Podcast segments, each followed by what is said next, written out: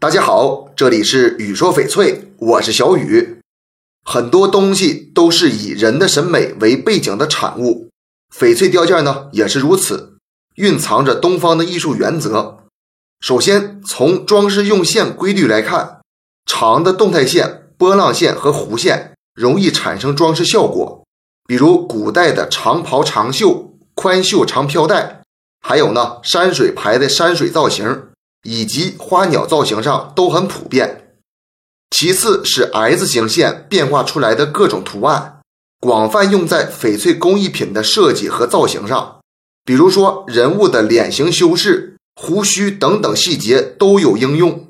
最后啊是乙方一元，从商周青铜器的纹样到汉魏的画像石刻、玉器和漆器的纹样，都明显表现了。方中带圆，刚柔并济的特点，比如翡翠手镯外圆内扁，山水牌外弧内方，平安扣都可以看见。那按照这种标准，在翡翠雕刻中应该注意哪些细节呢？一、相玉，先看质地、大小、色彩以及形状能不能为我所用。二、设计，对作品的构思时要注意扬长避短。三、定型。注意线条的流畅，还要突出翡翠本身的色彩和主题，尽可能省料，不能浪费。